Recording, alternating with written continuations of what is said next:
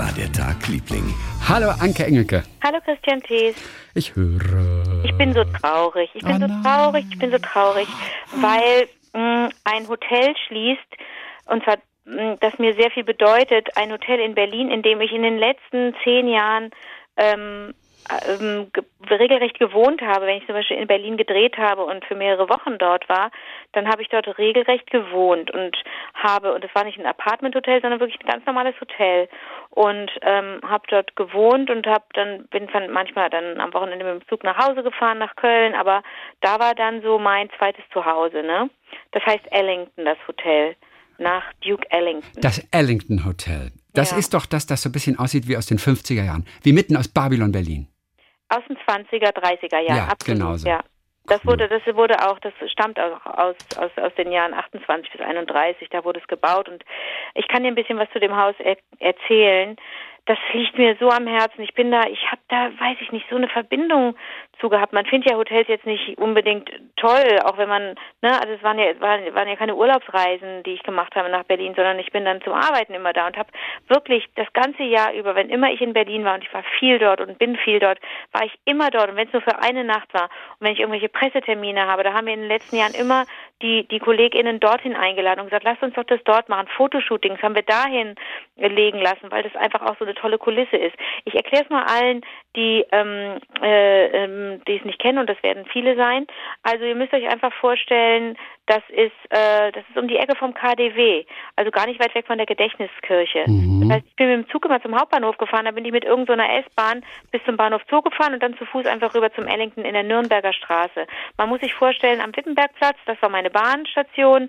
Ich hatte zwei super Bushaltestellen äh, links und rechts, äh, je nachdem, wo ich hin musste. Auch ich habe viel, wenn ich synchron mache in Berlin, da gab es eine ganz tolle Busverbindung zu dem einen und auch zu dem anderen Studio. Das war für mich perfekt die Lage, weißt du. Das ist auch nicht hip, total unhip. Da laufen nur Touristen rum und und da shoppen die Leute und so. Das ist total blöd eigentlich. Aber dann biegst du ein von der von dieser von der vom, von der Tauentzienstraße biegst du ein in die Nürnberger Straße und sofort ist Ruhe und sofort ist irgendwie alles okay. Und das ist die längste, eine der längsten Fassaden in Berlin. Du musst dir vorstellen, dass das sich über 100 85 Meter zieht, die Fassade dieses, dieses Hauses. Und die, und die steht so ein bisschen für die sogenannte neue Sachlichkeit. Ich glaube, auch deswegen habe ich mich ein bisschen in die, Aus in die Fassade verliebt, weil ich, das, weil ich diese Ar- Architektur so mag, weil ich auch Bauhaus so mag. Und es gibt einige Gebäude in Berlin, die, die für diese neue Sachlichkeit stehen. Und mein Stichwort ist runde Ecken. Also beim Ellington Hotel, das sieht von Ja. außen aus wie so eine, wie so ein Ozeandampfer eigentlich. Die, die, die Ecken der Fassade sind alle so, der Fassade sind alle so abgerundet. Und, und das ist, das sieht einfach von außen schon so unglaublich schön aus, dieses Gebäude. Auch wenn es aus einer hässlichen Zeit stammt, ist das Gebäude total schön. Und diese, und diese, und diese Fassade, und das wurde eröffnet und, und, äh, das hieß am Anfang Femina, total lustig, wie eine Slip-Einlage. Ach. Äh, Ende der 20er, ja, hieß es Femina und war sowas wie das Ballhaus. Hieß, da gab es da drin auch Clubs und Säle und so weiter. Und da gab es das große Ballhaus Berlin mit 2000 Sitzplätzen und mit ganz vielen Bars. Und das wurde wirklich dann Anfang der 30er ähm, überall propagiert als die, die, die neueste Vergnügungsstätte Berlins. Und du musst dir vorstellen, das hat eins, zwei, drei, vier Stockwerke. Und ähm, kann man alles auch nachlesen auf deren Homepage, die es jetzt natürlich nicht mehr lange gibt, denn das Hotel ist jetzt offiziell, das verabschiedet sich offiziell. Es ist ganz schrecklich mit 80 MitarbeiterInnen und mit einer unglaublich tollen Hoteldirektorin, mit der Frau Brack. Also das war, war eine Freude, dort, dort, dort Gast sein zu dürfen. Und jetzt musst du dir vorstellen, dass dieses Haus, Und das Gebäude ist wirklich eine Sensation. Ich liebe dieses Gebäude. sieht das nicht Denn ich habe dich da ja schon besucht. Ja. Und ich liebe dieses Gebäude. Es ist so, es ist wie in einer Filmkulisse. Und wie heißt denn dieser berühmte Club, der unten drin war zuletzt? Ja, pass auf, ich Dschungel oder was? jetzt Ach so. Ich, genau, der Dschungel. Aber Ah, die, Dschungel, okay. die, der Weg dahin, der, Ja, ist ganz, der, ja. ist ganz interessant. Du musst dir einfach vorstellen, dass, ja, du magst es wahrscheinlich auch, weil es von außen schon so einladend ist und man Ja. merkt, oh, man möchte diese Türgriffe anfassen aus Messing, aus schwerem Messing, das sind ganz schwere Türen. Da möchte man sich gegenstemmen, da möchte man aufziehen und da reingehen und dann und dann erst äh, kommt so ein Vorraum und dann ist die Rezeption erst hinten, aber links geht so geht's ins Treppenhaus und das ist weiß und grün gekachelt und gefliest und die und und und und und die und die und, das Treppenhaus ist schon eine ist schon eine Kulisse, nicht nur für Fotoshootings, auch für für Filme. Da habe ich jedes Mal, wenn ich da rauf und runter lief, habe ich gedacht, Gott, ich bin in eine, ich bin in einer anderen Welt. Ich bin Definitiv. ich bin schier verliebt in diese in dieses Treppenhaus, auch in diese Kacheln dort. Und ähm, äh, nein, du musst dir vorstellen, das war also am Anfang äh, äh wirklich ein, äh, äh, gab es einen Saal, in dem richtig große Feste gefeiert wurden. Und dann musste aber, und die, und und die Zimmer, die über lange, lange Flure, wirklich ellenlange, 185 äh, Meter, wie gesagt, die, die, die, die, die, die, die Länge ne, auf, an der Straße entlang, äh, da, die, die Büros wurden vermietet im, im, in den Obergeschossen und im Erdgeschoss, das war eine sogenannte Vergnügungsstätte. Und äh, unter anderem zog Ende der 30er Jahre da die Reichsmonopolverwaltung für Brandwein ein. Da sind, da müssen, da müssen Verhandlungen und Gespräche geführt worden sein. Der Wahnsinn. Und dann äh, fand da das Nachtleben statt Berlins, weißt du? Und so richtig mit Tanzsälen, mit Tischtelefonen. Chrissy, äh, die, so, so Ladies in Uniform, die dich bedient haben am Tisch. Dann gab es ein, dann, dann gab es eine sogenannte Rohrpost. Den Glashimmel konnte man öffnen. Das war so eine hydraulische, so ein, so ein hydraulischer Apparillo und du konntest nachts dann bei, bei unter freiem Himmel tanzen und feiern. Das muss der Wahnsinn gewesen sein. Aber 33 Gerichtsvollzieher da war Ende. Ah, und zwei Stunden, zwei, zwei Stunden, zwei Jahre später haben sie das Ding dann wieder eröffnet und dann war es aber, äh, naja, wir reden jetzt von 35, ne? Das war eine hässliche Zeit und da äh, sollte da eigentlich Umtata-Musik laufen, so völkischer Quatsch. Aber das wollten die Leute nicht. Was wollten die Leute? Die wollten tanzen, die wollten swingen. Also wie du sagst, ne, so ein bisschen Babylon Berlin. Mhm. Die wollten natürlich so richtig, so richtig abhotten. Und ähm, im Krieg ähm, hat ist einiges kaputt gegangen. Also im Vorderhaus auf jeden Fall ist viel kaputt gegangen. Hinten äh, äh, ging es eigentlich. Nee, andersrum. Vorne ist es heil geblieben und hinten, genau, ich habe die Bilder gesehen. Vorne ist heil geblieben, hinten ist viel kaputt gegangen. So war's. Mhm. Und dann mh, sprechen wir, dann war der Krieg vorbei, dann kam, dann war Kabarett ein ganz großes Thema natürlich, Uhlenspiegel, äh, äh, Werner Fink, den ich äh, nochmal neu kennengelernt habe über die Lesereise, die äh, Lesereihe, die ich mit Iris Berben mache. Äh, Werner Fink, ein, ein, ein Satiriker und Komiker, der, der auch äh, äh also äh, arg gestänkert hat gegen die Nazis. Der hat, der ist dort aufgetreten. Gustav Gründgens. Dann wurde ein Kino, gab es ein Kino Ende der 40er Jahre da drin. Dann gab es wohl, das also da wäre ich ja auch gerne, ähm, da wäre ich ja gerne da gewesen. 1959 zum Beispiel hat Klaus Kinski da wohl über Tage äh, äh, irgendwelche wilden Sachen rezitiert, Rimbaud und Oscar Wilde und Villon und so und hat da, das waren wohl die, die, die, die, die, die Klaus Kinski Festspieltage, ich weiß nicht, das muss Wahnsinn gewesen sein, was da passiert ist. Dann kamen irgendwann auch die Stachelschweine, ne? also Kabarett war die ganze Zeit Thema und jetzt kommt's. 49 wurde dort ein Club eröffnet, der hieß die Badewanne. Und da wurde mm. Jazz gespielt und da kamen Leute wie Count Basie und Lionel Hampton. Die und Badewanne, das ist lustig. Ist das nicht lustig? Ja, die Badewanne. Und Dizzy Gillespie und unter anderem auch Duke Ellington. Ne? Also da gibt es eine Verbindung zu Ellington. Dann in den 70er Jahren kamen natürlich Schlager und so und dann wurde es mehr so, ging es so in Richtung Disco. 78 wurde Sugar Shack da unten eröffnet im Keller und dann wurde aus dem Sugar Shack dann die Garage und später der Dschungel. Und der mhm. war im mhm. Grunde, den haben die internationalen Gäste durchaus verglichen mit dem New Yorker Studio 54. Guck mal. Und ich bin dort, ich bin dort tanzen gewesen, Chrissy. Ich bin dort und ich war noch nicht volljährig. Ich weiß, meine Freundin Beate Mit David Bowie zusammen. War der Bowie. der muss wohl auch da, ne, Prinz und wie sie alle hießen, waren alle da. Ich habe es nicht mitgekriegt oder was weiß ich. Aber ich war, ich habe einfach da, wie, wie ich dir damals schon erzählt habe, den Fußboden sauber gemacht. Man hat ja da so getanzt, dass man so mit den Füßen so über den Boden gewischt hat und immer nur auf den Boden geglotzt hat, völlig bescheuert und krampfig. Aber ich äh, weiß ich nicht genau mehr, wie ich da getanzt habe, aber Dschungel war ganz wichtig für meine für meine Sozialisierung, was so Ausgehen angeht. Ne? Das fand ich total super. Und du musst dir vorstellen, dass äh, äh, dann zwischen in den in den in den in den Büros äh, war zu der Zeit waren die Büros untergebracht der Berliner Finanzverwaltung. Da wurde ganz richtig gearbeitet, wurde hart gearbeitet da oben. So und jetzt irgendwann äh, äh dann wurde das, also genau, dann wurde das Hotel draus gemacht, das Ellington, äh, 2007. Und ich bin jetzt nicht äh, Gast der ersten Stunde. Ich habe erst ein paar Jahre das gar nicht gewusst, dass es das dort gibt. Und dann, als ich es aber entdeckt habe, äh, war das für mich klar, dass ich nur noch da wohnen möchte, weil das, weil das so eine Mischung war. Auf der einen Seite standen da ständig irgendwelche Touren, nicht ständig, aber oft auch Touribusse davor. Und du dachtest so, oh Gott, wie viele hunderttausend Leute kommen denn da noch raus aus den mm. Bussen? Und irgendwelche komischen Muddis und, und Männer mit Strümpfen in, in Latschen und so weiter. Also wirklich, dass du denkst, ah ja, ja, ja, ja, das wird jetzt ein bisschen laut und unangenehm und auch an angetrunken nachts und so ein bisschen Panne, aber ähm, aber überhaupt nicht schlimm. Das waren alles äh, äh, wirklich äh, freundliche Gäste. Ähm, und doch war hattest du total Ruhe, auch wenn das Haus voll war. Und sind viele Zimmer, ich weiß nicht wie viele. Auch wenn das Haus voll war, hattest du deine Ruhe. Das war unglaublich. Den Frühstückssaal fand ich immer total ätzend, unbequeme Bänke, furchtbar, habe ich auch immer gesagt, habe gesagt, nee, bäh, total ätzend auch und alle glotzen einen so an beim, beim, beim Frühstücken. Man guckt dem Nachbarn praktisch auf den Teller. Total bescheuert und Buffet ist ja sowieso das Letzte. Egal, die anderen Räume alle super. Da konnten tolle Veranstaltungen stattfinden. Da hat äh, jedes zweite Jahr ähm, die Veranstaltung stattgefunden, die Verleihung des Fairtrade Awards, die ich, die ich immer moderiert habe die letzten, die letzten Male. Richtig tolle Veranstaltungen, wirklich. Die hatten ein eigenes Jazz-Radio, das Hotel Ellington musst du dir vorstellen, eigene tolle Mucke. Und die Zimmer so schlicht, also nicht so dieser ganze Kokolores, der da an den Wänden hängt und irgendwelche, irgendwelcher Quatsch da und so, sondern Fuß, Holzfußboden. Ich hatte immer ein Zimmer, das eine Badewanne hatte, weil ich bei Nachtdrehs immer so den Eindruck hatte, wenn ich dann tiefgefroren äh, vom Nachtdreh nach Hause komme äh, oder ins Hotel komme, guck, ich sag schon nach Hause, ins Hotel komme, dann möchte ich ein heißes Bad nehmen, sonst kriege ich das nicht hin mit dem Schlafen, sonst klappt es gar nicht und der nächste Tag ist dann auch im Eimer.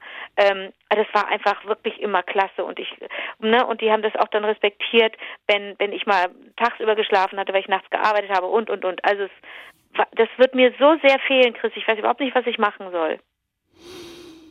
Aufkaufen das Ganze. Hat ja jemand aufgekauft. Also, aber, aber vielleicht bleibt es ja so schön. Vielleicht wird es noch originaler wieder. Vielleicht also wenn man jetzt die Historie so ein ab bisschen wann, durch... Ab, macht, das macht jetzt aber erstmal dicht für ein Jahr, oder was? Mhm. Wenn man jetzt so die Historie so durchhäkelt, dann merkt man schon, hey, da ist so viel schon passiert. Und es sah immer mal wieder zwischendurch ganz schlimm aus für dieses schöne Gebäude, für dieses schöne Haus, das wirklich in einer Art, ach, weiß ich nicht, ob man da Seele sagen kann, aber das wirklich so was erzählt irgendwie, weißt du, was ich meine? Auch x-mal renoviert und so weiter und trotzdem diese langen Flure runterzugehen. Ah, das, Aber die bleiben doch, die Flure. Ich, ich, ich könnte wetten, die Außenfassade bleibt. Ich könnte wetten, die Treppenhäuser bleiben. Ja, aber nebenan ist es KDW und das hängt irgendwie zusammen. Die wollen das da irgendwie was rein und überall sollen Parkhäuser gebaut werden. Das ist ja sowieso das Letzte. Noch mehr Autos in die Stadt. Was soll denn das? Weißt du, für so dann, ach nee, aber komm, in diesem Hotel wird doch kein Parkhaus gebaut jetzt. Natürlich nicht, aber das ist jetzt ja gerade in dieser Ecke wird da ganz viel gebaut. Gerade das ist also das okay. letzte, als das letzte Mal da war, das war schon doof. Ähm, ich ich kann es dir nicht sagen, Chris. Ich bin jetzt nicht auf okay. allerneuesten Stand. Ich war jetzt auch ein bisschen weg. Ähm, ich weiß jetzt nicht, was es ist. Ich bin nur so wahnsinnig traurig okay. auf Frau Brack, weil die es so toll gemacht hat. Und die Menschen, die da waren, so nette Leute, die da auch gearbeitet haben. Mann, Mann, Mann. Und Ach, und so, so ein tolles Lokal vorne, so ein Restaurant, das heißt Dukes. Und die haben dann in den letzten Jahren auch die Berlinale, ähm, wie sagt man, haben für die Berlinale gekocht, ne, wenn da das das Dinner war für die GewinnerInnen beim, beim nach der nach der Preisverleihung. Das war jedes Mal auch so klasse Essen wirklich und auch nicht so albernes Essen, sondern richtig tolles, originelles und liebevolles Essen. Ach, Mann, Mann, Mann, ich bin fast ein bisschen verzweifelt. Ich habe auf jeden Fall ein paar Fotos rausgesucht gerade eben, die ich damals ja. gemacht habe. Das ist ja so groß und die Straße ist nicht so weitläufig, dass man eigentlich das Gebäude gar nicht so richtig gut drauf bekommt. Ich habe aber so ein bisschen die Außenfassade und auch das Treppenhaus einmal fotografiert. Oh. Auf vivadertagliebling.de könnt ihr euch die Bilder dann noch anschauen. Ja. Ne? Da kann man kurz mal sehen, was es mit diesem Ellington auf sich hat. Ich habe witzigerweise nicht mehr Bilder gemacht als ein bisschen Außenfassade und Treppenhaus. Aber gut, ah. klar, das ist ja auch das Wichtigste eigentlich. Aber schon. du hast doch, ja, okay, okay. Ja, dein Zimmer habe ich auch fotografiert. Ja, das ist. Aber in also deinem Zimmer habe ich tatsächlich nicht fotografiert. Ich habe nur das Fenster in deinem Zimmer fotografiert. Ja, das weil das Fenster irre, ne? irgendwie ganz gut aussah. Ähm, aber, aber das ist natürlich jetzt sehr privat. Das Fenster. Ja, ja. zu zeigen. Aber, aber ähm, was mache ich denn jetzt? Naja. Findest du ein Hotel nicht nochmal in Berlin? Und machst ein Airbnb, mein Gott. Bitte? Machst ein Airbnb oder kommst bei Freunden unter. Kannst bei meinem Freund Andi pennen. Chrissy, das, du weißt nicht, wie das ist, wenn man drei Wochen in der fremden Stadt nicht zu Hause ist ja, und dann das weiß irgendwie doch. arbeiten muss und hat seinen Text in der Birne und hat, ich hau mir da ja immer auf die Wände die, an die Wände die Texte und gehe da immer im Kreis wie so eine be beknackte. Aber ich glaube, es gibt andere Hotels noch in Berlin. Aber die, dass die sowohl zu Hause sind als auch anonym? Ja, gibt's. Finden wir. Okay. Ich schwöre dir, das finden wir für dich, wa? Und wenn du, wenn man dann auf die Seite geht, ne, das eigentlich kann man doch da nur die, die, die Folgen abrufen. Wo, wo, wo, wo, tust du das? Nein, nein, da, da kümmert sich Lukas drum. Lukas hat das, glaube ich, mal angeboten, sonst würde ich das nicht so frech behaupten. Aber wo tust du dann die Fotos hin? Ja, die kommen, glaube ich, gleich rechts oben. Oder Lukas macht dafür einen eigenen Reiter oder was auch immer. Ähm, Lukas ist Programmierer. Der, der hat es voll im Griff und der hat es ganz liebevoll So alles cool, gemacht. Und das ist für den Klacks, dass er einfach die Bilder oben reintut und sagt, zur Folge bla bla bla, zur Folge KW sowieso. Ah, ja, ja. Ja, ja, Wie läuft denn dein Tag, Liebling? Ich habe ein Buch gelesen von Bernd Gieseking. äh, Das ist Kabarettist und Autor. Chrissy, und ich muss dir auch, ich habe auch im Urlaub äh, Bücher gelesen, die muss ich dir äh, zum Teil wirklich empfehlen. Das machen wir nächstes Mal. Okay, nächste Woche exklusiv als Podcast, da haben wir Ja. wahnsinnig viel super, Zeit. okay. Äh, Bernd Gieseking ist auf jeden Fall großer Finnland-Experte, hat sich irgendwann in dieses Land verliebt, reist regelmäßig dorthin, schreibt auch sehr amüsante Bücher über all die kuriosen, äh, liebenswürdigen Seiten Finnlands. Und in diesem neuen Buch, das heißt Finde dein Glück. Und, Finde ja, dein Glück? Finde dein Glück. Und Lustig. die, die, die Finnen sind ja immer, sage ich mal, im UN Happiness Report, sind ja seit Jahren immer an Nummer eins. Sie gelten als die glücklichsten Menschen der Welt. Was? Ja, ist immer so. Die Finnen sind immer oben.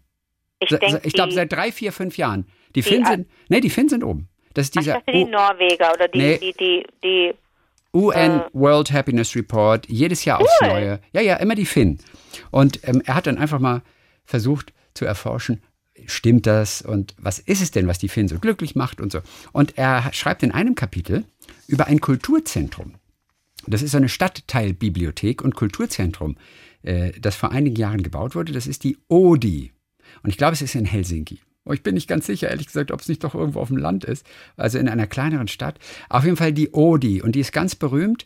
Ähm, äh, die, die, die, da wurden die Leute, die gewohnt haben in dem Stadtviertel, wurden bei der Planung mit einbezogen. Man hat sie gefragt, was wollt ihr in diesem Zentrum? Was braucht ihr dort?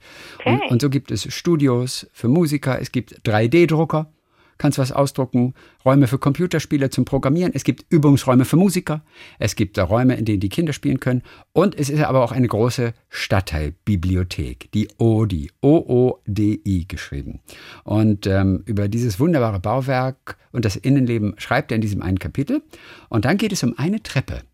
Und die Treppeninnenseite innerhalb dieser Bibliothek, die ist beschriftet mit Widmungen, für wen dieses Haus bestimmt ist.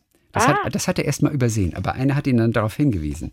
So, und dann hat er sich an die Treppe gestellt mit seinem Handy und seinem Übersetzungsprogramm und hat Wort für Wort nachgeguckt. Und das ist wirklich, das ist wirklich süß, denn in diese Treppe sozusagen eingraviert, also in die Innenseite der Treppe, man muss also schon auch danach suchen, da steht für Nerds, für Ungebildete, für Einsame, für Glückliche, für Verliebte, für Einzelgänger, für Kranke, für Langsame, Verträumte, für Menschen mit gebrochenem Herzen, für Hungrige, für Haarspalter, für Durchschnittliche, für Analphabeten. Das finde ich besonders schön. Diese, diese Bibliothek für Analphabeten, für Regenbogenfamilien, für Fakire, für Großzügige, Feministen, Friedenstifter, Weltverbesserer, für die Sami, für Überarbeitete, für Aufrichtige, für Liebende, für Ehrliche, für Abgelehnte, für Versteckte. Punkt, Punkt, Punkt. Süß, oder? ja. dass man, dass man daran denkt. Die Stadtteilbibliothek, diese relativ neue, bei der die Menschen, die dort wohnen, auch ein Wörtchen mitreden durften. ist echt cool. Die Odi. So, das Bernd Gieseking. Finde dein Glück. So, weißt du, was mir noch eingefallen ist? Wir hatten es letzte Woche, nee, wir hatten es am Dienstag ähm, äh, davon, wenn man lachen muss. Zwanghaftes Lachen, bei, Ja, bei wie Beerdigung zum Beispiel. das? Nein, Ja. das weiß ich nicht, ehrlich gesagt. Aber das Wort, das ich in dem Zusammenhang gefunden hatte, ich hatte es nur vergessen zu erwähnen, das ist, aber ich weiß nicht, ob es das genau ist, Parathymie. Das ist ein, eine Störung bei der Äußerung von Gemütsregungen. Sie äußert sich durch ein Missverhältnis zwischen dem gegenwärtigen inneren Erleben und dem äußeren Gefühlsausdruck, beziehungsweise der äußeren Situation. Zum Beispiel Lachen und Heiterkeit auf einer Beerdigung.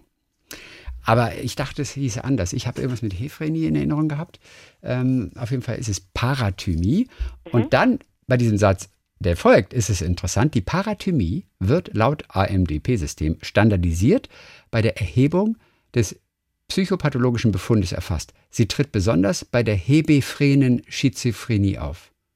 Hebephrene, hebephrene Schizophrenie. Und Okay. deswegen kam ich auf Hephrenie vielleicht weil sie auftritt bei der hebephrenen Schizophrenie. Möglicherweise. Das wollte ich nur noch ganz kurz nachreichen. Also Parathymie, weil du ja auch immer gerne Wörter lernst und Ja, auch immer ganz gerne schlau, schlau bist. Danke. So, dann haben wir noch ein paar Hörererektionen für Ja. heute und zwar von Jan Ranft. Der wohnt mittlerweile in Saarbrücken, äh, hat er gesagt. ähm, er hat seine Heimat Rheinland-Pfalz lange verlassen. Der Grund, warum es bei uns saarländische Gerichte, also er schreibt vorher so ein bisschen über, über Schattenmorellen in den USA und seine Oma Ida, die Kirschstreuselkuchen gemacht hat und so weiter. Und dann also äh, geht es um saarländische Gerichte, wie den Dibbelappis. Mhm.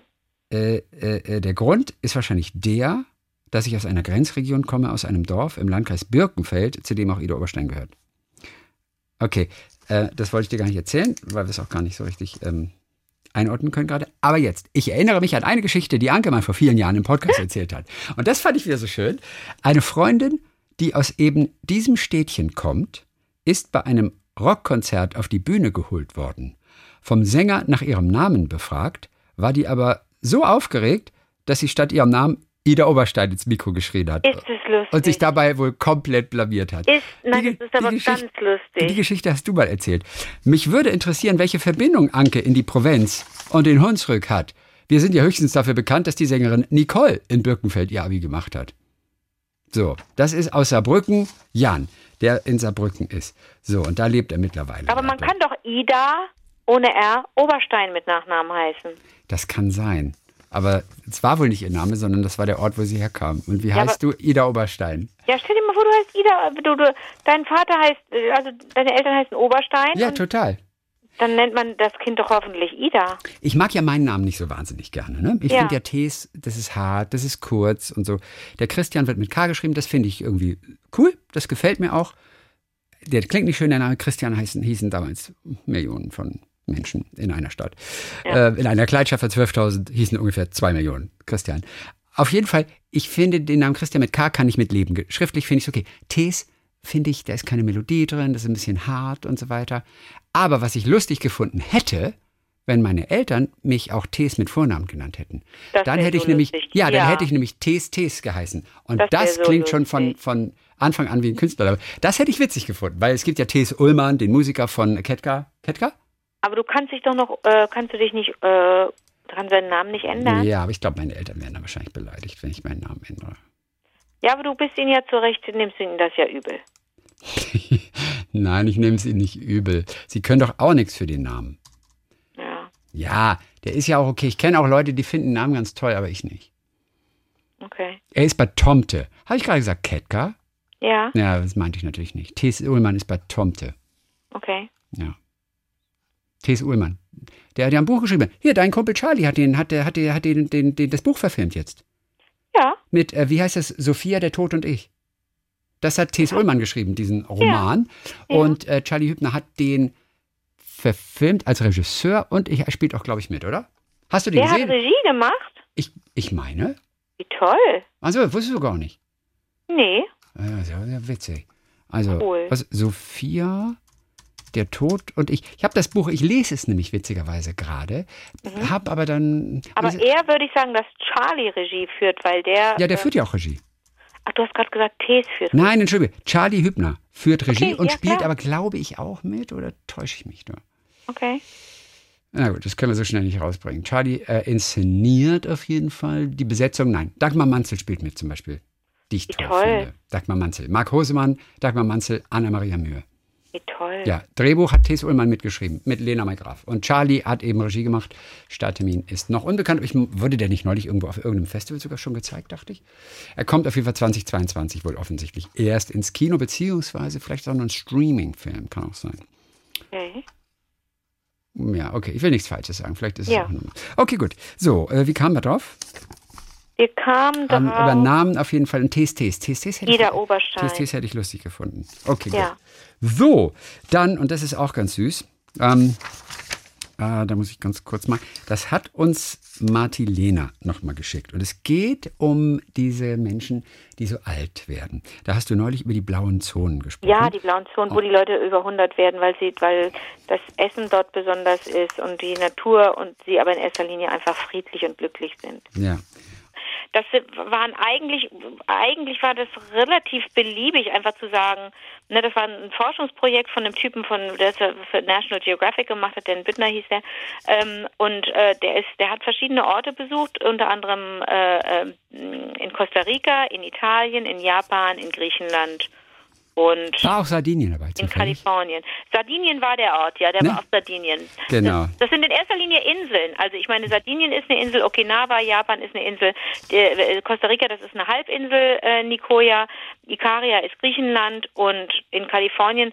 das war dann ein bisschen so eine Ausnahme, das ist so eine Gegend, wo, wo, wo, wo wo Leute leben, die so einer bestimmten religiösen Richtung angehören und ähm, also die heißen irgendwie, weiß ich nicht mehr, sieben Tage irgendwas mit Advent. Weil ich weiß nicht mehr genau, wie die heißen, aber die, ähm, die ernähren sich auch sehr bewusst und so weiter. Und das waren die sogenannte, das waren die sogenannte blaue Zone. Genau. Dazu, bevor wir zu Marti gleich noch kommen, die uns ja. geschrieben hat, äh, äh, Jan hat uns auch geschrieben, Jan Diegmann über diese ja. blauen Zonen. Ja. Und äh, er war auch ganz begeistert, das zu hören, weil er sich schon früher damit beschäftigt hatte. Deswegen wollte er noch ein paar Ergänzungen nachliefern. Es geht um mehrere Zonen, sagt er nicht nur die eine. Und diese Namensgebung, die ist ganz banal. Sie haben damals um die betreffenden Gebiete auf der Landkarte einfach Kreise zur Markierung gezogen und der dafür verwendete Stift war blau. Ach so. Und somit sahen sie dann Blue Zones. Super, danke. Das ist lustig, oder? Ja. Na, das mal so ganz kurz äh, dazu. So, dann Marti hat uns geschrieben, auch zu diesem Thema 100 werden und älter, vor allem auch Sardinien. Jetzt sagt sie, na, vielleicht habe ich Glück und ein kleines Depot beziehungsweise einige Kreditjahre und werde 95 oder so, denn ich habe doch zumindest 23 Jahre meines fast 53-jährigen Lebens auf Sardinien verbracht. Pula im Süden der Insel. Und ich verstehe, verstehe sehr gut, warum die Menschen dort so alt werden. Anke hat es super beschrieben und das Geheimrezept ist ein Gläschen Canono. Canono. Canono zum Mittagessen. Diese Rotweintraube. Ja, da, da gibt es auch andere Artikel. Äh, das ist mit dem Wein, den sie trinken, zu tun hat. Can okay. Also wie Canon und AU. Canon, ja. Au, Canono. Ist gar nicht so leicht zu sprechen. Canono. Canono. Canono. Äh, diese Rotweintraube enthält einen besonders guten Stoff, der positiv auf die Herzkranzgefäße wirkt. Es ist die beste Medizin sozusagen. Dazu die Sonne, frische Luft und so weiter und so fort. Familiäre Strukturen, Gelassenheit machen das Leben dort so lang. So, es gibt auch Artikel tatsächlich, die von diesem Wein handeln, der angeblich auch irgendwie damit reinspielt. So, Marti, Martis Schwiegervater, der wurde 101 und ist 2013 kurz vor seinem 102. Geburtstag gestorben. Er, und das ist wieder so eine Geschichte von, von, von älteren Menschen und es sind eigentlich die coolsten Geschichten überhaupt. Er war bis zum Schluss geistig fit, machte mit 99 noch einen Französischkurs und fuhr bis zum Schluss sein geliebtes Auto. Ein Audi 90. Allerdings, und das mit 101. Mit 101. Mit, wirklich, er hat mit 99 einen Französischkurs begonnen. Er hat sein Auto mit 101 noch gefahren. Allerdings bekam er einmal eine Anzeige wegen zu langsamen Fahrens. er trank während seiner Rente jeden Mittag ein Gläschen Riesling aus der Pfalz. Seine therapeutische Menge. Er selbst stammte aus Pirmasens, lebte aber seit 2000 in Neustadt an der Weinstraße im Wohnstift und als 2012 seine geliebte Frau starb, mit der er 65 Jahre zusammen war, wollte er auch nicht mehr leben und schlief ein Jahr später einfach ein, beziehungsweise oh. wachte morgens nicht mehr auf. Und das mit 101. Oh. Hier kommt auch etwas ganz ähm, Berührendes. Hier ist übrigens nochmal Hans-Jürgen Bodden aus Baunatal. Jetzt wissen wir auch. Wir hatten ihn am, am Dienstag ja. glaube ich, ne? Ja. Äh, hier ist nochmal, und zwar zu, zu den 100-Jährigen. Hat mir gut gefallen, sagt er, und ich setze mich mal wieder hin und haue in die Tasten, auch wenn dieses Schreiben vermutlich im Müll landen wird. Nö. Nö, auf keinen Fall, nie. Also, jetzt kommt, wir lernen ihn kennen. Ich bin 67 Jahre alt, seit vielen Jahren glücklich verheiratet mit meinem Schatzi Jörg. Es könnte alles so schön sein, wenn mir der Doktor nicht vor drei Jahren, genau sechs Wochen nach meiner Pensionierung, dazu noch an einem Freitag, den 13., erzählt hätte, sie haben Prostatakrebs. Oh shit. Trotz regelmäßig durchgeführter Vorsorge. Echt beschissen, oder? Operieren ging nicht mehr, also Chemo- und Hormontherapie, mehrfach Bestrahlung, kurzum alles, was die moderne Medizin zu bieten hat. Es geht mir mit Höhen und Tiefen gut. Wir leben weiter wie bisher, manchmal mit Einschränkungen, aber die haben Millionen anderer Menschen auch. Charlie, unser Wohnmobil, hat uns schon viele Länder in Europa gezeigt. Am schönsten und beeindruckendsten, beeindruckendsten war Schottland. Sechs Wochen dort und auf den umliegenden Inseln haben bei weitem nicht gereicht. Die örtliche Zeitung hat mich als Schnuddelhannes etabliert. Schnuddeln ist bei uns dasselbe wie Babbeln in Südhessen. Ah. Die örtliche Zeitung hat ihn als Schnuddelhannes etabliert. Dort schreibe ich regelmäßige Kolumnen. Witzig, manchmal bissig, aber immer mit einem Augenzwinkern. In den letzten Wochen habe ich mit einem Redakteur der Zeitung ein Buch geschrieben, das bald erscheint. Kassel zu Fuß. Wie? Ihr kennt Kassel nicht? Eine Schande. Schaut mal bitte auf die Wetterkarte, haben wir auch schon gehört. Aber er hat uns ja auch schon zu eingeladen zu Ich weiß. Ja. Genau, würde allen Menschen auch gern mal die Schönheiten dieser Stadt zeigen. So, am besten kommt ihr an ein Wochenende, da hat nämlich unsere Markthalle geöffnet. Da gibt es Schmeggewöhlerchen ohne Ende. Jetzt dürft ihr raten, was das ist. Schneckewöhlerchen? Schmecke, Schmecke, mit, mit, mit dem M, wie Schmecke? Martha, Mäusezähnchen. Schmeggewöhlerchen, was das sind? Schmeckewöhlerchen, ist es nicht einfach Sachen, die lecker schmecken? Ist da nicht Schmecken drin? Wahrscheinlich schon. Naja, mit Doppel-G halt, Schmeggewöhlerchen. Ich weiß es nicht. PS, ich möchte übrigens keine 100 werden, aber ein paar Jährchen dürften es schon noch sein. Ja. PPS zugegeben, manchmal geht's mir doch beschissen, vor allem im Kopf. Dann ziehe ich mir einfach einen oder mehreren von euren Podcasts rein. Oh, Für mich cool. die beste psychologische Therapie. Bitte weiter so, Schleim. So, solange der Schleim nicht aus dem Hals kommt, sondern aus, aus der Tastatur, ist es alles gut. Guck mal, das ist Hans-Jürgen. Danke. In Baunatal. Da wohnt er. So, Schmeckewöhlerchen. Sollen, wir- sollen, wir, sollen, sollen wir schummeln und googeln? Also ich meine, ich denke auch, das ist so ein, so ein süßes Teilchen einfach, ne? Kosien. Ja, guck mal bitte nach. Jetzt haben wir es, ne, alle, die es wissen, die regen sich jetzt total auf, während sie das hören und sagen jetzt, mein Gott, weiß doch jeder. Nur wissen, wir wissen es nicht. Okay, RegioWiki sagt uns was dazu. Ein Schmeckewöhlerchen, eine Süßigkeit, ein Knabbergebäck, ein Stück Aale Wurst. Ja, Oh, okay. Aale Wurst. Aber guck mal, dann haben wir das ja doch so gesehen, weil man sagt ja sonst ein süßes Teilchen oder ein Aber wenn es auch Salzgebäck sein kann, oder nur ein Teilchen. kann auch Salzgebäck sein, steht es da? Ein Stück Aale Wurst ist doch bestimmt Aale Wurst, ist doch bestimmt irgendwas, ist doch eine Wurstspezialität. Kann also auch eine Wurstspezialität sein. Okay, dann was Herzhaftes. Kann aber auch eine Süßigkeit, ein Knabbergebäck sein. Okay. Also eine wohlschmeckende Leckerei, ein Schmeckewüllerchen. Das ist äh, Mundart Kasselänisch. Ich wusste nicht, dass es Kasselänisch heißt. Ja. Das ist tatsächlich ein kasselänisches Wort. So. Hans-Jürgen, danke mal wieder. Okay, dann haben wir hier aus, aus Niederbayern, hat uns Gerd geschrieben. So, da ging es um den Verlust des Ehrrings neulich im Klinikaufzug. Ah, ja. Weißt du, die wollte dann auf dem Weg zur OP, hat sie ihrem Mann noch den Ring gegeben und der fiel dann aber zack äh, äh, irgendwie in die Fahrstuhlschacht. Der Hausmeister hat es dann rausgeholt. Als sie aufgewacht ist, hat man ihr den Ring wieder überreicht. Deswegen hat uns Gerd gerade geschrieben, im Jahr 2019 hatte ich eine große OP vor mir und habe mich auch vor dem Aufzug von meiner Frau verabschiedet. Leider habe ich es unter Stress verpasst, ihr meinen Ring an dieser Stelle zu übergeben, sodass ich ihn kurz vor der Narkose sorgenvoll der OP-Schwester überlassen musste. Ich habe mich über mich selbst geärgert, weil ich ja genau weiß, warum man bei Operationen kein Metall am Körper tragen darf. Die Chirurgen arbeiten oft mit einem sogenannten Elektrokauter, einem elektrischen Skalpell, das sich mit hochfrequentem Strom durch das Gewebe schneidet und dabei durch das Verbrennen gleichzeitig Blutungen zum Stehen bringt. Angeregt durch euren Podcast und euer Interesse an Sprache bin ich dem Ursprung des Wortes auf den Grund gegangen. Kauter kommt aus dem Griechischen und heißt Brenneisen.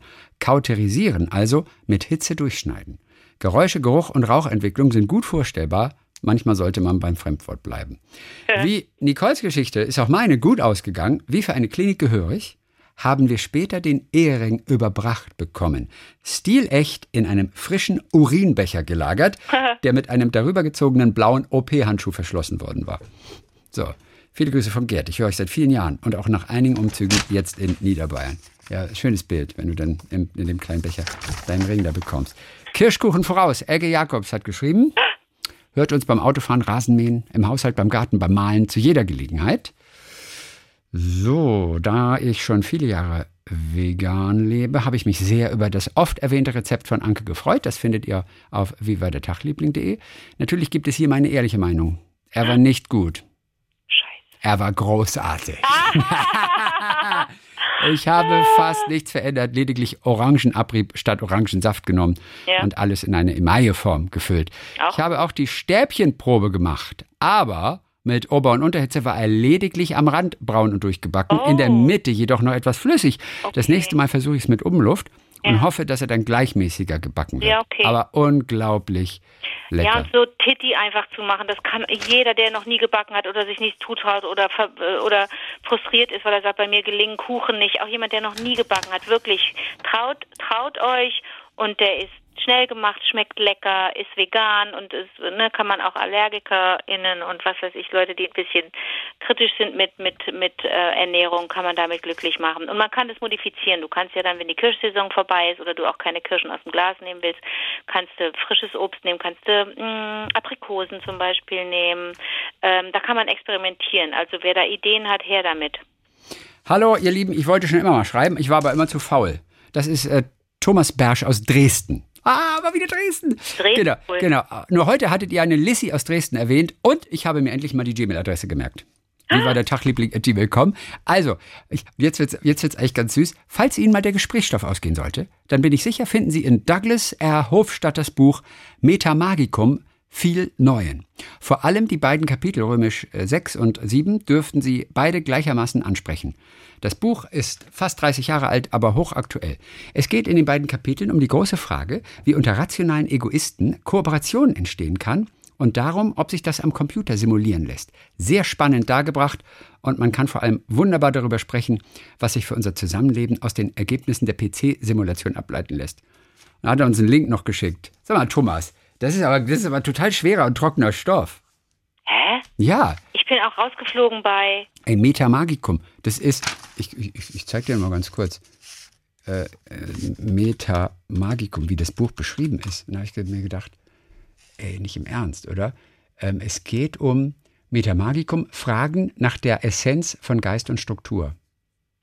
Ja, also da würden wir beiden zunächst mal nicht reinschauen. ja. Vielleicht ist es ein Kracher. Es kann natürlich sein.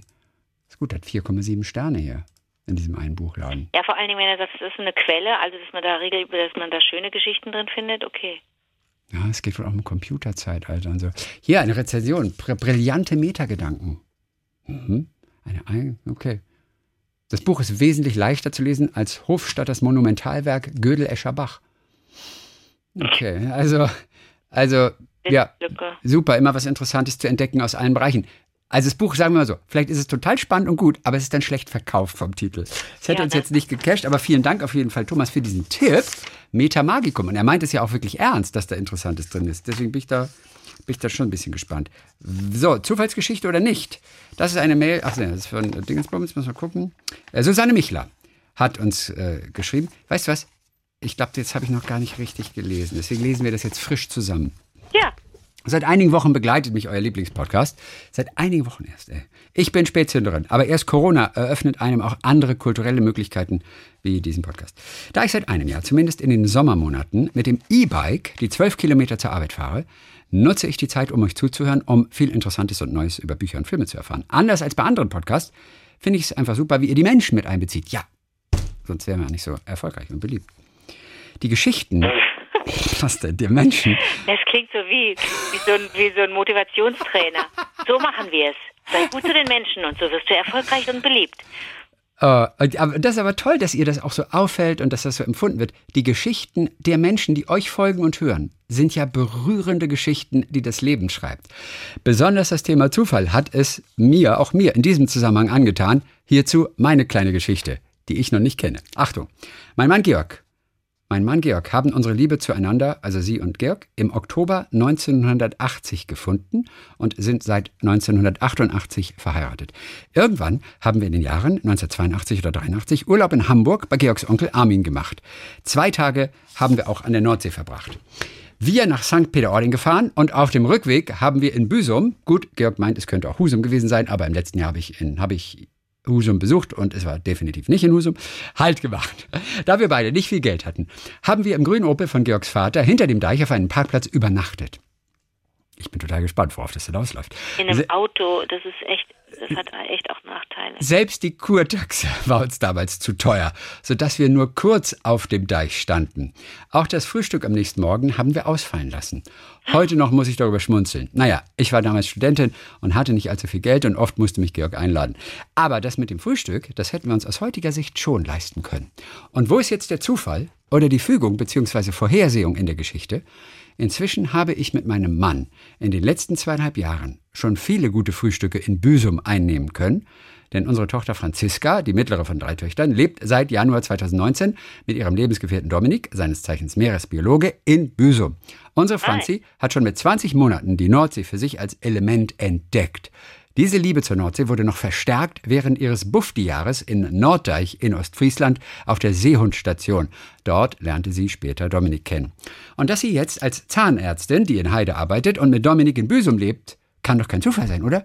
Immer wenn ich auf dem Deich stehe und auf den Parkplatz sehe, dann kann ich nur den Kopf schütteln über so viel Zufall.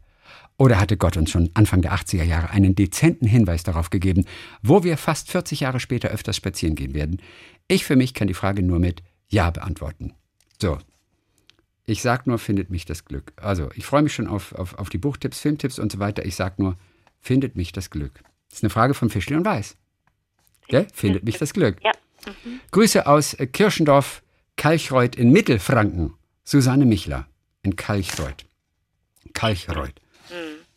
Aber sie wurde nicht gezeugt da, oder? Das, der, die Tochter. Nein, nein, nein. Das Weil das hätte es eigentlich auch sein müssen. Ja, ja. Dass sie da gezeugt wird und dann später dahin zieht. Das, das wäre cool gewesen. ja. So, Jauheni Kaplan, unser Freund, schreibt uns jede Hello. Woche, schreibt uns jede Woche, er empfiehlt uns in diesem Fall einen Komponisten, äh, auf Oh. den möchte er uns aufmerksam machen, Igor Krutoy. Der gehört zu den wenigen Komponisten, die es mit seiner Musik schafft, Generationen und Nationen aus aller Welt miteinander zu verbinden. Schon fast 20 Jahre leitet er das internationale Musikfestival New Wave, das Musiker aus allen Teilen der Welt als ehemalige Gäste genannt werden können. Vor kurzem hat er einen eigenen YouTube-Kanal eröffnet und so weiter.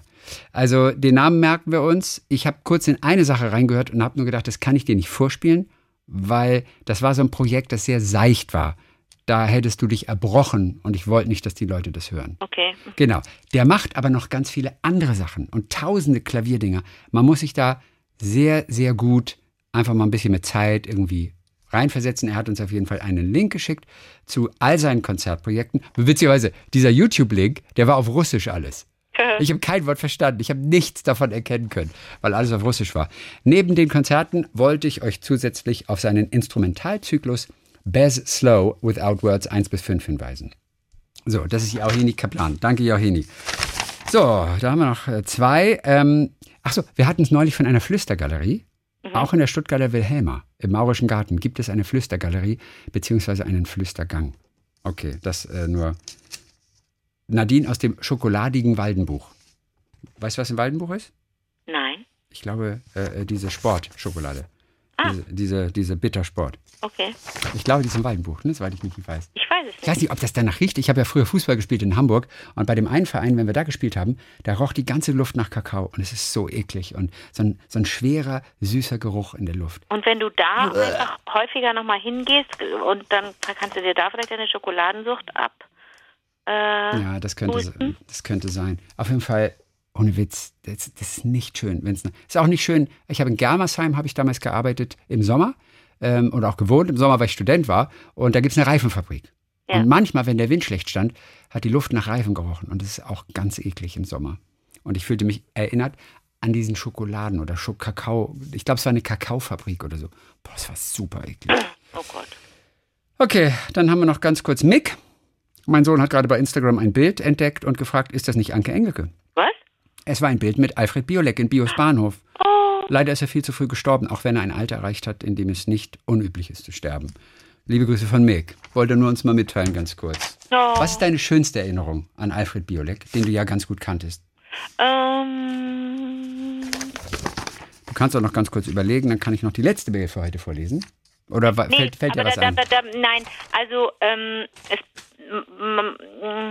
natürlich gibt es so ein, einzelne Momente und so, aber die, die, die würde ich nicht unbedingt teilen wollen. Aber ähm, äh, wichtig ist ja auch, dass man so ein, so ein Gefühl, äh, nicht jetzt abrufen, aber so ein Gefühl hat, ne? Ein Gefühl mit einem Menschen verbindet und das waren, das, das, das geht wirklich bis bis zu ähm, bis zu Bios Bahnhof zurück, bis zu diesem bis zu diesem für mich auch total wichtigen ähm, Abend ähm, und auch zu den Proben. Äh, das war in sich ähm, so ein so ein unvergessliches ähm, Projekt eigentlich, ne, dass ich mit einem dass ich mit dem Klassikpianisten Alexis Weißenberg, der leider auch nicht mehr lebt, einem großartigen Menschen, der mich, der mich unglaublich beeindruckt hat, mit dem ich dann auch später nochmal zusammengearbeitet habe, dass ich mit diesen Menschen im Grunde ja Musik gemacht habe und äh, Kinder eigentlich äh, in der Klassik nicht, nicht, nicht so stattfinden, wenn die Klassik sich so öffnet und so ein bisschen mehr äh, in Richtung U ähm, äh, linst. Ne? Also, mhm. Also natürlich gibt es Chöre und es gibt auch Solisten und SolistInnen und so, aber äh, oder so, SolistInnen, so muss ich sagen, gibt es natürlich auch, aber das war ich ja in dem in dem Moment nicht. Ich habe ja wirklich ein Lied gesungen, das er komponiert hat und er hat mich am Flügel begleitet in Bios Bahnhof mhm. äh, und da war ich noch recht klein. Ich ich ich war ich war ähm, älter als ich aussah, muss ich immer dazu sagen. Viele denken, ich sei da zehn gewesen oder so, aber ich war da schon Teenager. Gibt es das auf YouTube eigentlich? Das weiß ich doch nicht, Chrissy. Okay. Aber, ja. aber das, das war ein Wiegenlied für Erwachsene. Und das Tolle ist, es gab richtig eine Single, die rausgekommen ist. Und oh. auf der Rückseite, ja, ja. Wie hieß der, der Song? Wiegenlied für Erwachsene. Und auf der Rückseite ist aber noch schönerer Song, der heißt, das ist ein Walzer. Und der ist noch schöner und der ist noch komplizierter und, und der war noch schwerer zu singen. Schon bei dem, bei dem, bei dem Wiegenlied für Erwachsene waren die Töne manchmal echt schwer zu treffen und so, aber äh, bin ja jetzt nicht wirklich, ich bin ja keine ausgebildete klassische Sängerin, äh, aber die, die Proben waren und ja? ich sag Gänsehaut. Mama und Papa, oh das geht doch nicht. Das bist du. Ja. Oh. Es ist schon so spät und ihr habt noch Licht. Ey, du hast eine fucking Single gehabt damals. Und morgen kommt ihr dann nicht aus dem Bett. Das find ich von Also sag mal, das ist ja, das ist ja herzzerreißend. Ihr beide Ist das der Refrain? Nein. Kommt der noch?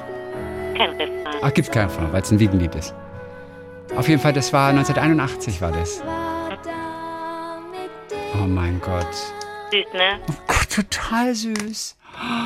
Du, aber Oh, äh, das das Ding ist, das Ding ist, äh, die, dieser, dieser, die Proben und der Abend, dann die Sendung, ähm, die war so besonders und die hat mir, glaube ich, irgendwie, da habe ich mich infiziert wahrscheinlich damit, dass ich finde, dass Fernsehen, das Unterhaltungsfernsehen nicht, ähm, nicht ähm, konfektioniert sein darf. Denn Alfred hat ja wirklich jede Sendung so dermaßen auf links gekrempelt und hat da Sachen und Kombinationen und, und, und die Genres gemischt. Das war einzigartig, welche KünstlerInnen dann auch zusammen Musik gemacht haben, weißt du? Also wenn Mhm. Sting da Mhm. war, hat er mit irgendeinem anderen Gast Musik gemacht, wenn Helen Schneider da war, mit irgendwem, das war unglaublich, zu welchen Kombinationen es da kam. Das habe ich, das hab, ich glaube, das war auch so ein bisschen, ne? Also es war auch so ein bisschen unser Hintergedanke, als wir äh, Anker hat Zeit gemacht haben, dass wir auch wollten, dass dann die Menschen miteinander in Kontakt sind. Also das natürlich muss es auch eine Verbindung zu den ZuschauerInnen geben, dass die sich auch irgendwie angesprochen fühlen, dass die am Ende wissen, das machen wir jetzt hier alles für euch. Mhm. Aber es muss auch eine gute Energie zwischen den Gästen herrschen. Und das hat er irgendwie hingekriegt, natürlich auch mit Hilfe einer tollen Reakt- Redaktion und so. Aber das ist, war natürlich alles auch er, ne? Und der, der wusste schon, was er wollte. Das war, das war beeindruckend. Und dann später, ähm, wenn wir miteinander gekocht haben, dann war das auch einfach, das war, das war immer unglaublich unterhaltsam und das ist ja so ein sehr, das ist ja ein regelrechter Salon, äh, wie sagt man? Salonlöwe? Ja, Ich weiß gar nicht, ein was ein Salonlöwe eigentlich ist. Einfach ein toller Gastgeber, Gastgeber. weißt du? Ein unglaublich toller Gastgeber äh, ist das. Und ähm, kenne ich wenig Menschen, die das so gut, die das so gut hinkriegen. Ich habe ihn auch mal schroff erlebt und ich habe ihn auch mal wütend erlebt und so, aber ähm, aber die die Male, die ich mit ihm zu tun hatte, da, da, da hatte ich immer hatte ich immer so den Eindruck, das ist jemand, der die Menschen liebt und der auch eigentlich möchte, dass die Menschen aufeinander äh, einander anschauen oder wie sagt man, dass dass die Menschen so einander wahrnehmen, ne? Mhm. Und mitkriegen, was ist denn so, wie sind denn, wie geht's denn den anderen eigentlich? Und der ist eigentlich auch so wie du, dass er auch sagt, überall steckt doch noch eine Geschichte und nur weil wir ein Mikrofon vor der Nase haben, sind wir nicht die einzigen, die Geschichten erzählen können. Die anderen haben halt kein Mikrofon oder vielleicht auch keinen Bock zu erzählen, aber Geschichten gibt's überall und das hat er total ähm, das hat er total wichtig gefunden. Toll. Also wir hören noch mal ganz kurz rein in die Moderation, wie er es abgenommen hat. Ich habe nämlich jetzt auch deinen Auftritt gefunden. Ich habe sogar deinen Aufschnitt gefunden. Ich habe das Kleid noch. Das ist ein pink Du hast- pariertes Kleid. Genau so ist das. Das ist so, weiß nicht, so rot-orange oder was weiß ich, pink. Na, pink, wie gesagt, pink und gelb bei Onkel Bill gekauft, so einer Kinderboutique, na, mit, wo ich dachte, ui, ist das Kleid teuer und das durfte ich dann behalten. Ich habe das noch, wie gesagt, und ich äh, passte auch hast noch rein, verrückterweise. da warst du 14 ungefähr, 13 oder sowas warst du Mhm. so. Okay, dann gucken wir mal, was Bio gesagt hat. Ich bin gespannt, das sind so, glaube ich, hier die letzten Zeilen. Ah, ja. Hat schon so manche Weltkarriere im Depot der Köln-Frechen-Benzelrater Eisenbahn bekommen. Begonnen. Pass auf, Anke. Ich wollte dich nur fragen, hat heute Abend deine, deine Klasse zugeguckt? Wussten die das? Ja, ich glaube, die wissen nicht. Ja? Und musst du morgen früh wieder in die Schule? Ja, peinlich. Peinlich. Sag mal, das mit der Karriere habe ich so gesagt. Äh, könnte das wahr werden? Könnte es sein, dass du mal Sängerin werden willst? Mal gucken, wie es kommt. Mal gucken, wie es kommt. Hast du noch keine Pläne? Nee. Oh Gott. Gott, ist das süß. Hab mich gerade in dich verliebt. Ach. Ohne Witz. Hab mich gerade in dich verliebt. Gerade in diesem Gefühl, äh, in diesem Augenblick äh, habe hab ich so das Gefühl, es ist ein ganz großes Privileg, dass ich dieses Mädchen von damals, dass ich dieses Mädchen kenne. So süß. Und wie bescheiden auch. Ja, mal gucken, wie es kommt. Ja, Total bisschen- goldig. Ja, aber äh, relativ, also ich kenne, ich weiß ja, wie ich damals war. Ich glaube, ich war relativ, also so doof, kokett, altklug. Ich, ich glaube, ich fand, ich, ich war eigentlich recht unangenehm. Ich glaube, nicht, dass du mich gemocht hättest Jetzt hör auf, dich runterzumachen. Das ist doch Nee, Quatsch. weiß, man weiß es doch von sich, wie man in der Pubertät ist. Man ist doch dann auch ein bisschen eklig und blöd und so patzig und doof und so. Nee, ja, aber, also aber da warst du einfach nur. Ja, aber da habe ich ja auch schon gerafft, dass da eine Kamera ist und habe mich dann dementsprechend auch benommen. Aber ich glaube, ich war kein, ich war, ich war privat bestimmt nicht so süß wie dort. Gut, dann hast du auch diese Illusion zerstört. Nein, aber warte mal, Alfred, also ich bin, leider kann ich nicht wirklich sagen, dass wir, dass wir Freunde waren oder so. Dafür habe ich in den letzten Jahren auch zu wenig gesehen. Ja. Aber, aber, ähm, nee, aber das ist eine, das ist eine, das, da müssen wir alle irgendwie so ein bisschen vielleicht, ich weiß nicht, ähm, versuchen, nicht zu vergessen, ne, wie Fernsehen auch sein kann, wie Unterhaltungsfernsehen sein kann. Das war, wie- man würde jetzt sagen, oh wie mutig, so eine so eine Sendung zu machen und die live zu machen und so, ein, so eine Mischung zu machen und so viel Zeit sich zwischendurch zu nehmen. Und dann waren da Performances, die waren zehn Minuten lang. Da hat irgendein Heini einfach nur irgendwie eine Schnur von A nach B getragen oder so. Ich weiß es jetzt nicht mehr, aber da waren Performances, die das würde heute nicht gehen. Du warst trotzdem süß. Jetzt, jetzt mach oh, nicht alles. peinlich. Aber, oh, aber, ja, aber wie du das gesagt hast, ist Aber wirklich. das ist so wie, und, äh, das zu ähm, sehen äh, ist auch ganz cool. Also Bitte aufhören. Bin gelangweilt. Langweilt. Anke Enke, Mama und Papa 1980, so heißt es äh, äh, bei YouTube. 2. August 2008 hat jemand reingestellt. Also Ist denn da auch die, die B-Seite von der Single? Das weiß ich nicht. Das können wir nächste Woche ja gucken. Das ist ein Walzer, okay. Also also, der, der hab ich, das habe ich jetzt also auf Anhieb nicht gesehen. Ich Okay. habe eine allerletzte E-Mail und die kommt von äh, äh, Xaver Nils Rustemeyer. Der kommt ursprünglich aus Deutschland, aus einer kleinen Stadt Kronberg im Taunus. Kennst du Kronberg? Kronberg. Ja, Kronberg im Taunus.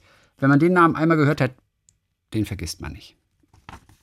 Kronberg. Im Taunus. Taunus. Ich bin jetzt im Taunus nicht so. Äh, wieso? Ist da Kronberg. Nein, nein, nein, nein. Eine Falle und ich raff's wieder. Nein, da ist überhaupt nichts. Das war nur ein. Vor knapp 14 Jahren. Oh nein. Er, er, er hat so ein komisches E-Mail-Format. Oh nein. Er hat so ein komisches E-Mail-Format, dass die Mail ganz breit angezeigt wird. Und ich habe es Ja. extra ausgedruckt deswegen und dachte, es würde einfach gut ausgedruckt werden. Aber es fehlt im Prinzip die Hälfte. Okay, dann heben wir uns das für nächste Woche aus. Denn der Titel heißt, also die Betreffzeile, Aberschatz in Singapur. Was? Oh, das Ja. klingt ja jetzt schon interessant. Oh, ich weiß. Na, okay, pass mal auf. Aber ich bin ganz kurz, ich hab, bin gerade kurz zusammengezogen, deswegen konnte ich jetzt auf den Stadtnamen nicht so reagieren. Heißt der, der heißt Xaver mit Vornamen und der heißt der Rittenmeier? Äh, Xaver Nils Rustemeyer. So. Ich habe nämlich kurz, weil ich ein Buch jetzt nochmal in dem, im Urlaub gelesen habe, das ich dir nochmal, das ich dir vorstellen werde, von William Faulkner, das heißt Wild Palms. Okay. Und da kommt äh, eben, da kommt ein, da kommt eine Frau vor, beziehungsweise Okay. die und ihr Ehemann und die heißen Rittenmeier. Alright. hab Nee, das ist Rustemeyer. Das ist Ja. Rustemeyer. Rittenmeyer, Rustemeyer. Das ist Rustemeyer. Okay. Mhm. Okay, ich habe es mir jetzt auf meinem Smartphone, habe ich mir das als Mail aufgerufen. Oh, das, kann ich, das kann ich gut lesen hier. Yay. Okay, ich komme ursprünglich aus Deutschland, bin in der Kleinstadt Kronberg im Taunus aufgewachsen. Vor knapp 14 Jahren kam ich beruflich nach Singapur, habe hier meinen indischen Prinzen gefunden und geheiratet. Die Ehe haben wir bei einem Urlaub in New York geschlossen. Das traurige Thema gleichgeschlechtliche Ehe sowie deren Nichtanerkennung und Kriminalisierung soll aber nicht das Thema meiner kleinen Geschichte sein. Wir leben in Ist aber einem jetzt schon aufregend, dass man wissen Ich will, wo weiß. kennengelernt, Oh, ich wie weiß. geheiratet, New York, was habt ihr gemacht, wo wart ihr, wie war der Antrag, ne, ne, ne, das will man alles wissen. Genau. Xaver, bitte schreib uns nochmal. ja, sonst müssen wir anrufen. Aber anderes Format oder was? Anderes Format? Nee, wenn du sagst, du kannst das nicht lesen da. Nee, jetzt kann, hier ist es gut dargestellt. Auf so. dem, auf. Ich hatte es vorhin auf dem PC-Bildschirm und äh, da musste ich immer so von ganz links nach ganz rechts scrollen für jede Zeile. Das hat mich wahnsinnig gemacht. Okay. Dann habe ich es ausgedruckt und dachte, es wäre gut ausgedruckt gewesen. Ist es aber nicht. Okay, wir leben in einem sehr schicken, doch traditionellen Teil von Singapur. Es ist ein kleines und sehr pittoreskes Gebiet, bestehend aus sogenannten Shophouses. Das sind meist zwei- bis dreistöckige, schmale, jedoch sehr lange Häuser aus dem 19. Jahrhundert, meist wunderschön dekoriert mit chinesischen, malaysischen und europäischen Designelementen in den buntesten Farben. Shophouse daher, weil damals meist im Unter- Untergeschoss ein Geschäft war und in den oberen Stockwerken die Besitzer gewohnt haben. Die Häuser, besser gesagt deren Fassaden, stehen heute unter Denkmalschutz. Viele wurden jedoch von innen hochmodern renoviert. Eines dieser Häuser sticht jedoch hervor, da es komplett im originalen Zustand ist und bis zuletzt von seinem über 90-jährigen Besitzer bewohnt war. Der alte Herr ist leider Anfang dieses Jahres verstorben. Und seine Nachkommen haben sich dazu entschlossen, das gesamte Interieur zu versteigern. Neugierig, wie mein Mann und ich sind, haben wir uns die zur Auktion stehenden Antiquitäten angeschaut und waren begeistert, noch viele Möbel im alten Peranakan-Stil zu entdecken. Peranakan ist ein spezieller Stil aus dieser Gegend, der durch Mischen zwischen südchinesischen und malaysischen Familien entstanden ist. Ist es spannend. Total spannend. Ein Artikel aus der Versteigerung stach uns besonders ins Auge. Eine Überraschungskiste, bestehend aus ca. 50 Schallplatten. Wir konnten uns die Platten leider nicht vorher betrachten, haben aber dennoch aus Spaß darauf geboten und auch überraschend den Zuschlag bekommen für einen recht kleinen Preis. Nachdem wir, ich finde es so geil, das ist wie, wie Koffer auf dem Frankfurter Flughafen ersteigern ja, und dann nicht ja. wissen, was da ist. Oh, das wollten wir mal schon mal machen. Äh, äh, Zuschlag bekommen. Nachdem wir die Kiste nach Hause gebracht haben, fiel uns natürlich erst einmal auf, dass wir gar keinen Plattenspieler besitzen. Also wurde schnell einer angeschafft. Viel mehr Spaß jedoch brachte uns das Öffnen unseres Schatzes, was wir selbstverständlich gebührend zelebriert haben. Wir saßen teilweise mit Tränen in den Augen vor den Platten, entweder vor Lachen oder vor Rührung, da uns bewusst wurde, was für einen wahren Schatz wir in den Händen hielten. Wir wurden eingeladen auf eine akustische Reise aus dem Leben eines des alten Mannes und seiner Familie, Ja. der einige Zeit in Deutschland verbracht haben musste. So finden sich Platten wie Oberbayern singt und tanzt und ein Prosit, ein Medley aus deutschen Trinkliedern, befanden sich unter Walzern von Strauss, Best of Louis Armstrong, chinesischen Opern und 70er Jahre Disco-Musik. Und wir sind in Singapur. Cool. Auf Ihren letzten Podcast Bezug nehmt, äh, äh, sie sieht uns. Das ist ein feiner Herr. Ja, feiner. Auf Ihren letzten Podcast Bezug nehmt, fand sich aber auch, ich muss gerade mal hier WLAN einschalten, hier, äh, äh, äh, hier Flug. Ihr rattert so komisch. Ja, wegen Flugsteuerung. Ich sage Ja, mal. Flugsteuerung, aber Flugmodus heißt es. Flugmodus eingeschaltet, dass das Mikro nicht gestört wird. Auf Ihren letzten Podcast Bezug nehmt, fand sich aber auch Trommelwirbel eine Best-of-ABBA-Platte mit dem Hinweis auf dem Cover Including Fernando. Leider sind jedoch Chiquitita und Take a Chance on Me nicht dabei. Die Platten sind alle in einem sehr schlechten Zustand und wir haben keinen monetären Gewinn daraus. Das ist uns aber auch egal. Wir sind auf der einen Seite so froh, dass wir dieses Sammelsurium gerettet haben und dass die Musik weiter in der Nachbarschaft des alten Mannes erklingt und von uns wertgeschätzt wird. Wir fragen uns oft, zu welchen Anlässen er wohl welche Platte aufgelegt hat. Auf der anderen Seite sind wir ein bisschen traurig, dass die Familie des Hausbesitzers wohl nur an dem finanziellen Erlös der Versteigerung interessiert war und keinen emotionalen Wert an den Sachen sehen konnte. Der neue Plattenspieler steht heute auf einer kleinen Kommode, die wir auch aus dem Haushalt ersteigert haben. Die Platten befinden sich darin. Aber Ich- sag mal, ja. dann werden die die Fassade verändern. Ne? Dann wird das nicht mehr im Originalzustand bleiben. Tja, weiß ich nicht. Außer man kann damit irgendwie noch Geld machen. Ich weiß es nicht genau. Mal gucken, was er noch schreibt. Ich hoffe, dass diese kleine Geschichte Ihnen beiden so viel Freude bereitet wie uns. Aber absolut, Xaver, danke. Jetzt kommt's. Leider bin ich erst seit knapp zwei Wochen auf Ihren Podcast aufmerksam geworden. Deren Folgen ich aber jetzt intensiv aufhole. Und er hat immerhin schon die E-Mail-Adresse mitbekommen. Krass. Du, aber, aber, aber, aber, gibt's nicht sowas wie Denkmalschutz? Da wahrscheinlich vielleicht ja. Aber ich habe keine Ahnung. Aus welchem Jahr? Was sagte er? Er sagt, doch, Das weiß ich nicht. Best of ABBA. Aber ein Jahr. war- Nein, nein, die, das Haus. Das Haus. Ach so, das Haus ist, äh, also der Mann hat da 90 Jahre gelebt. Na also bitte. Äh, also das auf jeden Fall. Originalzustand. Wie alt sind die Häuser? Also auf jeden Fall, die sind aus dem 19. Jahrhundert auf jeden Fall. Von 1800 etwas. Guck doch mal, Chrissy, das muss man doch. Ich Wer weiß. Vielleicht ist schon zu spät. Oh wei. Okay, er hat ein Bild mitgeschickt. Ja, Leute, das Bild packe ich euch auf die Seite wie war der Tagliebling.de, Ja. wo es die alten Folgen gibt. Ja, Äh, da könnt ihr das Bild, danke. Bild sichern, könnt ihr das Bild mal schauen. Ich weiß nur nicht, welches davon tatsächlich das Original ist. Oder, oder er hat, glaube ich, nur ein Bild geschickt von seinem Haus. Anbei, äh, äh, ge- genau, Bilder anbei von unserer Straße und den Platten. Ja, okay, das Plattenbild, das nehme ich auch noch dazu. Naja, aber du, wir wollen ja die Fassade sehen, aus der dieses Ja. eine ehemalige Shop haben. Ja, aber es ist, äh, das ist ihre Straße. Aber Moment, der Mann wohnt doch gegenüber. Okay. Aber ich weiß nicht, ob das Haus da dran ist. Mhm. Zuletzt von seinem, eines dieser Häuser, sagt er nur, sticht hervor.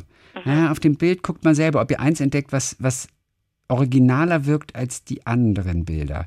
Da bin ich selber nicht so ganz sicher, ehrlich gesagt. Ja. Naja, letzter Absatz. Ich hoffe, ihr habt genauso viel Spaß mit dieser Geschichte. Leider bin ich erst seit knapp zwei Wochen auf, ihr, auf Ihren Podcast aufmerksam geworden. Witzig, ne? Nach zwei Jahren. Als so lange im Ausland lebender Deutscher habe ich es verpasst, up to date zu bleiben. Und was in der medialen Welt in Deutschland passiert. Erst durch LOL bin ich wieder auf Anke Engelke aufmerksam geworden. Ah, hallo. Und war erinnert, wie sehr ich in meiner Jugend ihre Arbeit bewundert habe. Hey, und da haben wir gleich gerade eben einen Ausschnitt sogar draus gehört. Wie witzig ist das denn? So, dann wollte ich mal sehen, was Frau Engelke jetzt so macht. Und wumms kam ich auf ihre tolle Sendung. Vielen Dank dafür. Anke, nur weil du ein Fernsehstar bist, sind die Leute aufmerksam geworden auf diesen Podcast. Nur weil du bei LOL dabei warst. Das ist total cool. Du treibst die Quoten voll in die Höhe. Andersrum, andersrum. Nur weil Love ich it. beim Radio war, mache Ja. ich jetzt das, was ich jetzt mache. So rum geht die Geschichte. Ja, nur wegen des Podcasts hat man dich zu LOL eingeladen und gemerkt, wie lustig du eigentlich Absolut, bist. das ist die eigentliche Reise. Beste Grüße aus Singapur, ihr Xaver Nils Rustemeyer. Leute, danke für Singapur, diese das Mail. Das ist so, so- das ist so schön. Und das Oh Mann. beschließt unseren fröhlichen Reigen aus Hörererektionen für heute. Wir hören uns wieder und dann exklusiv als Podcast am kommenden Dienstag. Bis dann, Björn. Bis dann, Benny.